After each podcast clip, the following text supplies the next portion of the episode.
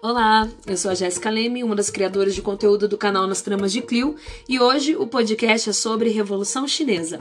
Vamos lá? A China, pessoal, foi um país que teve uma transformação muito grande no século XX, né? E hoje se desponta como uma das economias mais fortes do mundo e provavelmente irá se tornar a mais forte num prazo de 10 ou 15 anos.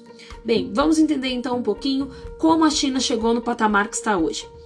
Até o início do século XX, a China era governada por uma monarquia. Né? Então, nesse período, algumas regiões passaram a sofrer influências imperialistas.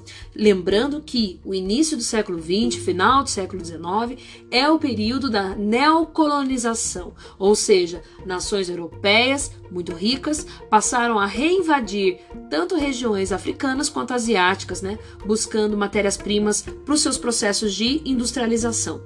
A região da China também não ficou de fora, então eles passaram a sofrer muita influência imperialista de povos como ingleses, russos e japoneses, né? Pensando aí na questão geográfica também. A China do início do século XX, ela vivia um capitalismo muito atrasado e dentro desse processo de neocolonialismo, de influência imperialista, a China passa a sofrer várias rebeliões nacionalistas, com a intenção de expulsar esses estrangeiros. No ano de 1911 até 1912, ocorre o chamado governo provisório. O governo provisório derrubou, através da Revolução Xinhai, o governo monárquico. Quem que vai assumir o governo da China nesse momento?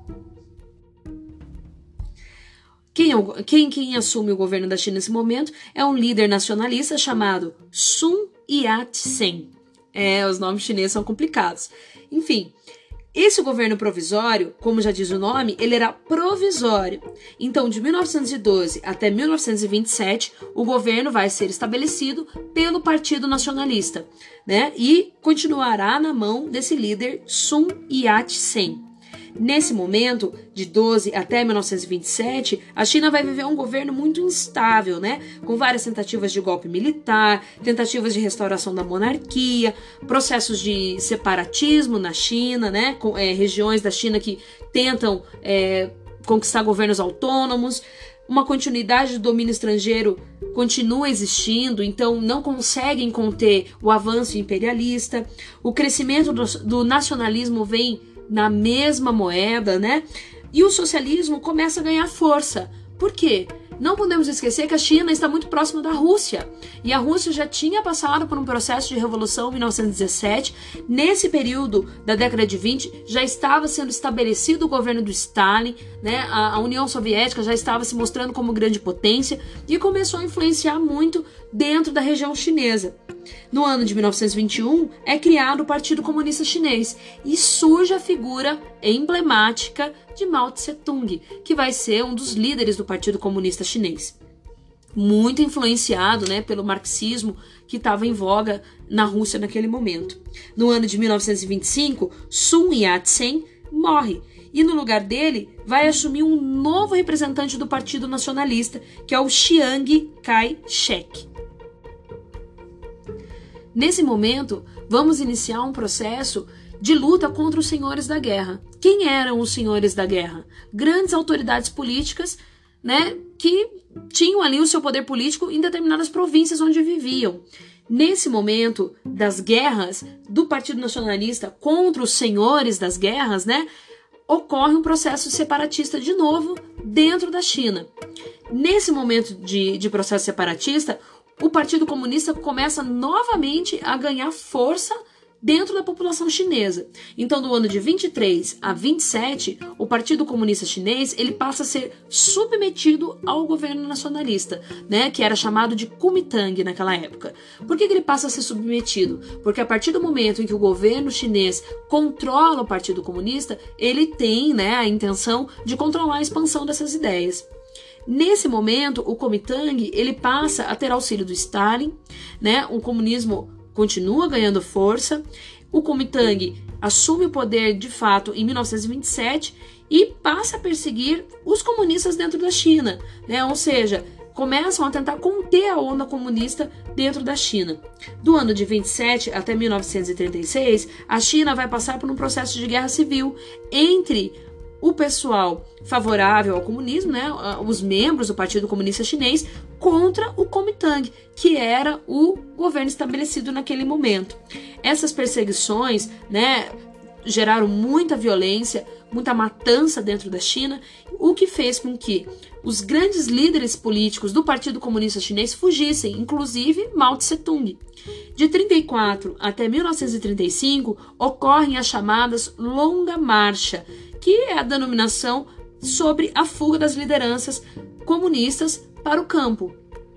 Qual vai ser a questão? Qual vai ser o resultado das longas marchas né, de fuga dos líderes comunistas para o interior da China? Do ano de 36 a 37, a China tem toda uma questão relacionada à, à, Segunda Guerra. Né? O Japão invade a China. Lembrem do processo imperialista do Japão, né? do exército nipônico. Né? Ele invade a região chinesa, tentando criar ali um grande império na Ásia. Dentro desse contexto de Segunda Guerra, né? Existe uma tentativa de pacificação dentro da China, de reconstrução da China, né, pós-guerra, Porém, não houve acordo. Né? No ano de 1946, a guerra civil é retomada. Por que, que não houve acordo? Tanto o lado do Partido Comunista quanto o lado do Kuomintang, eles tentaram entrar no processo de pacificação da China, em que cada um, é, não que dividiria o poder, mas que não lutariam mais um pelo outro. Porém, essas negociações não chegaram a ponto nenhum e a China cai novamente em guerra civil. Mao Tse-tung já é considerado um dos grandes líderes do Partido Comunista nesse momento. Ele, além de ser um dos fundadores, ele vai assumir o poder geral do partido ainda na década de 30 e para ele a revolução na China, diferente do que aconteceu na Rússia, viria através do campesinato, não viria através da classe operária urbana. Por que, que o Mao Tse Tung acreditava nisso? Por conta da característica urbana e social chinesa. Né? Nesse período histórico do fim dos anos 40, a China ainda era muito rural. E a partir do momento da longa marcha né, que havia ocorrido nos anos 30, né, onde os grandes líderes comunistas haviam fugido para o campo, né, para as zonas rurais, onde não poderiam ser caçados e mortos pelo governo, Nesse momento, as sementes estavam plantadas. Né? A população do campo aprendeu sobre o comunismo, é, conheceu os ideais comunistas e, vamos dizer assim, se converteu a essa ideologia política. Então, eles sabiam que Mao Tse Tung tinha essa visão. Né? Ele sabia que dentro das zonas rurais a população chinesa já estava voltada à questão comunista. Pensando em todo o contexto chinês, não é difícil de entender que a China estava vivendo um processo de crise econômica terrível, né? Que vinha desde o processo de guerras, revoluções, perseguições, violência anterior à invasão japonesa.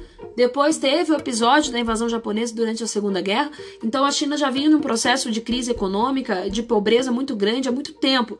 E Mao Tse Tung sabia então desse apoio rural ao processo de revolução comunista.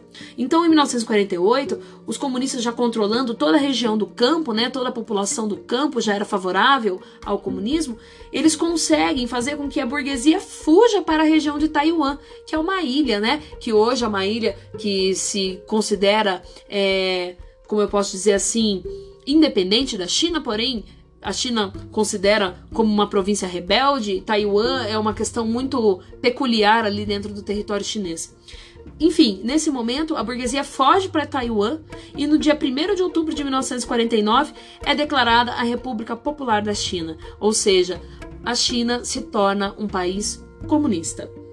Hoje, quando a gente pensa em China, a gente olha para a China e a gente vê esse grande país, essa grande potência econômica, e a gente não consegue enxergar nela mais nuances do comunismo. Né? A China se abriu para o capitalismo uh, ainda no século XX, no final do século XX, principalmente depois é, da, do desfacelamento da União Soviética e, e vamos dizer assim, é, do processo de, de, de, de desmonte mesmo da, dos ideais socialistas. Né? Então a China é uma questão muito peculiar Porém, a gente não pode deixar de olhar por essas grandes transformações históricas que ocorreram no século XX, lembrando que a China saiu então de um país com características muito rurais, de capitalismo atrasado, de problemas políticos sociais dentro do seu país, para ser a segunda economia do mundo na atualidade. Bem, Revolução Chinesa é um conteúdo complexo, com nomes esquisitos, porém ela não é tão é, difícil de ser compreendida se a gente pensar numa sucessão de poderes e da ideologia da época, né? Lembrando que tudo isso ocorreu dentro de um contexto também de Guerra Fria. Até mais!